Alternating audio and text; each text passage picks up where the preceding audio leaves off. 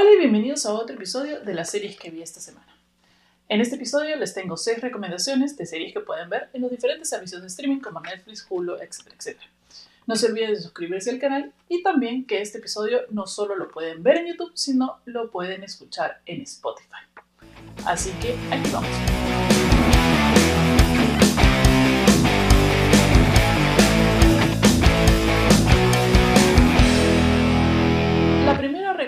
Para ustedes viene en el servicio de Paramount Plus y es 1883, una serie que es un spin-off de otra serie anterior llamada Yellowstone.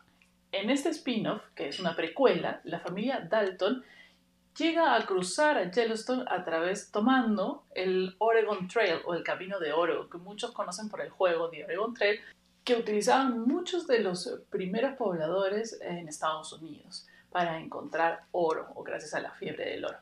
Es una serie bastante cruda eh, sobre lo peligroso que era en esa época hacer ese tipo de caminos. La gente no venía de todo el mundo, había gente de Europa, de Asia, que desconocía eh, la naturaleza de la zona de, de Oregon, del desierto de Norteamérica, y que también habían pistoleros, había gente que te quería robar, había, este, y estaban los nativos americanos que básicamente estaban invadiendo su territorio, entonces se defendían. Em, es una serie muy buena, eh, recién ha empezado en esta temporada, así que la pueden ver en el servicio de Paramount Plus. Mi segunda recomendación se encuentra en Netflix y es La mujer de la casa del frente de la chica de la ventana. El nombre es larguísimo. Está protagonizada por Kristen Bell, que es genial y en este papel está muy bueno. A mí me pone un poco nervioso a veces las situaciones, eh, las situaciones incómodas que pasa este personaje, que se encuentra, que está pasando una situación dramática en su vida y se encuentra recuperándose de un trauma de vida y eh, toma mucho y utiliza muchas pastillas. Esas dos cosas se juntan y también las situaciones alrededor de ella. No les voy a spoilear porque tienen que verla eh, así que se las recomiendo. En Netflix está La mujer de la ventana del frente. No, la mujer de la. La mujer de la. la es la mujer. La mujer de la casa del frente de la chica de la ventana. También en Netflix pueden encontrar una serie coreana que se acaba de estrenar y se llama Estamos Muertos. o en inglés creo que es Are We All Dead, algo así. Esta serie coreana es una serie clásica de zombies, eh, con ligeros eh, giros acerca de, tú sabes, cada serie tiene su propio origen del virus zombie, cómo se comportan realmente los zombies y, cómo evoluciona. En esta eh, algunos mutan y los primeros infectados son en un colegio. Entonces los protagonistas son varios chicos de un colegio privado y algunos de sus familiares y otra gente que está afuera del colegio.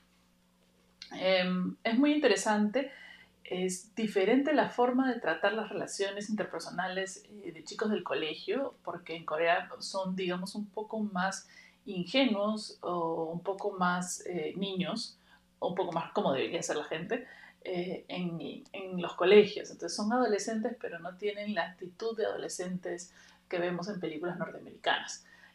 Son un poco más ingenuos, un poquito más responsables, un poquito más sus relaciones son un poquito más cordiales, más educadas, eh, excepto otros que sí son terribles.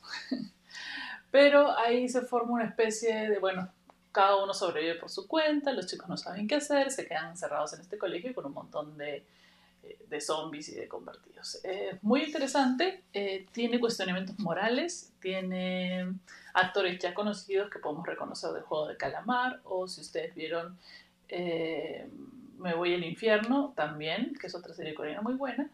Y eh, se las recomiendo, está en... La siguiente serie es una serie que está en HBO y nace a partir de un libro. Es una serie de ciencia ficción em, que ocurre cuando el mundo se enfrenta a una pandemia como un virus de la influenza. No, nada que ver con lo que está pasando ahora, ¿no? No se preocupen. Bueno, resulta que, eh, claro, se volvió un mundo post-apocalíptico y nacen estos personajes. La historia se centra en, por ratos en los primeros momentos de la, de la, pandemia y por otros momentos 20 años en el futuro, que es realmente el presente de la serie. Y luego algunas este, narraciones intermedias. Eh, contiene actores muy conocidos em, que podemos ver de otras series como Orange is the New Black y, y, tiene una dirección de arte espectacular, sobre todo en la parte de, de trajes que usan eh, post pandemia, sobre todo porque hay un grupo de teatro que representa obras de Shakespeare y, se, eh, y crean todos esos trajes utilizando cosas recicladas, cosas que ya no se usan.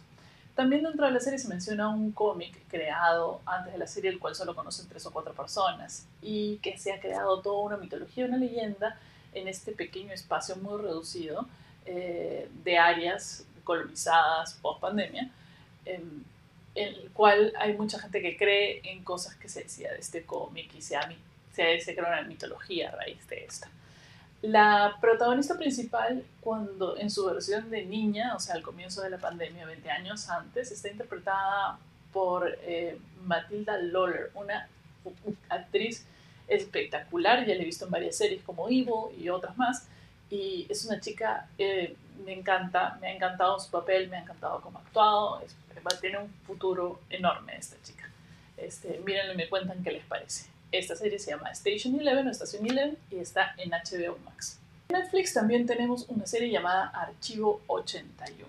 Esta es una serie de ciencia ficción fantasía, slash fantasía, en la cual Dan es encargado a reconstruir una serie de cintas de V8 de, de, de esas cámaras antiguas de los años 90, en el cual encuentra a esta persona, Melody, a este personaje, que está tratando de ubicar a su madre con la excusa, o sea, y, la excusa que tiene es ir a este edificio en particular donde ha habido alguna vez una catástrofe, qué sé yo, y que supuestamente su madre vive ahí.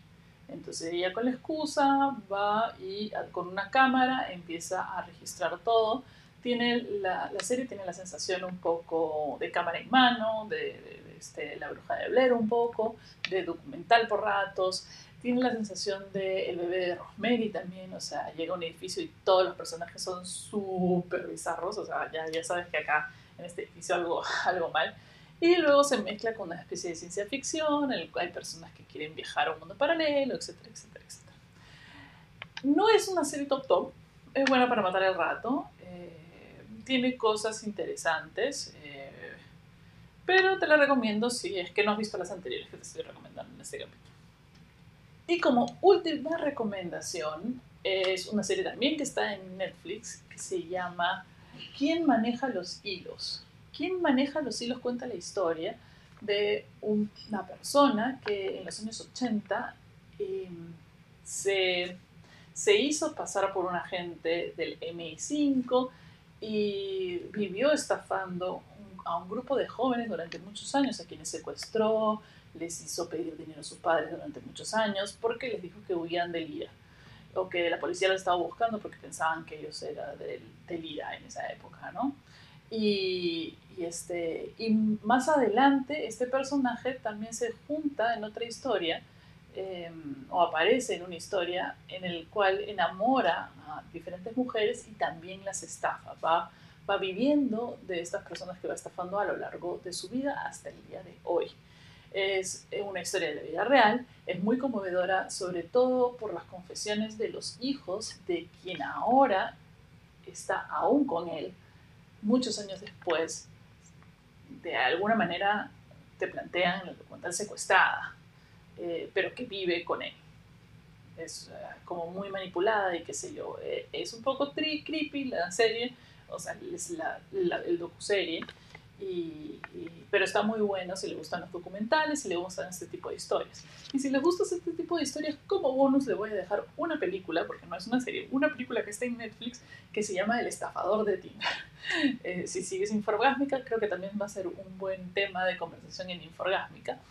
Y El estafador de Tinder obviamente habla sobre un personaje que hasta estaba en la cárcel y sigue estando libre por ahí, dando vueltas, que vive haciendo el típico Ponzi Scheme. Ponzi Scheme es cuando eh, pides una tarjeta de crédito para pagar la anterior y luego esa tarjeta de crédito para pagar a otra y otra, otra. En este caso, esta persona estafa a una persona o le pide dinero para salir con una chica.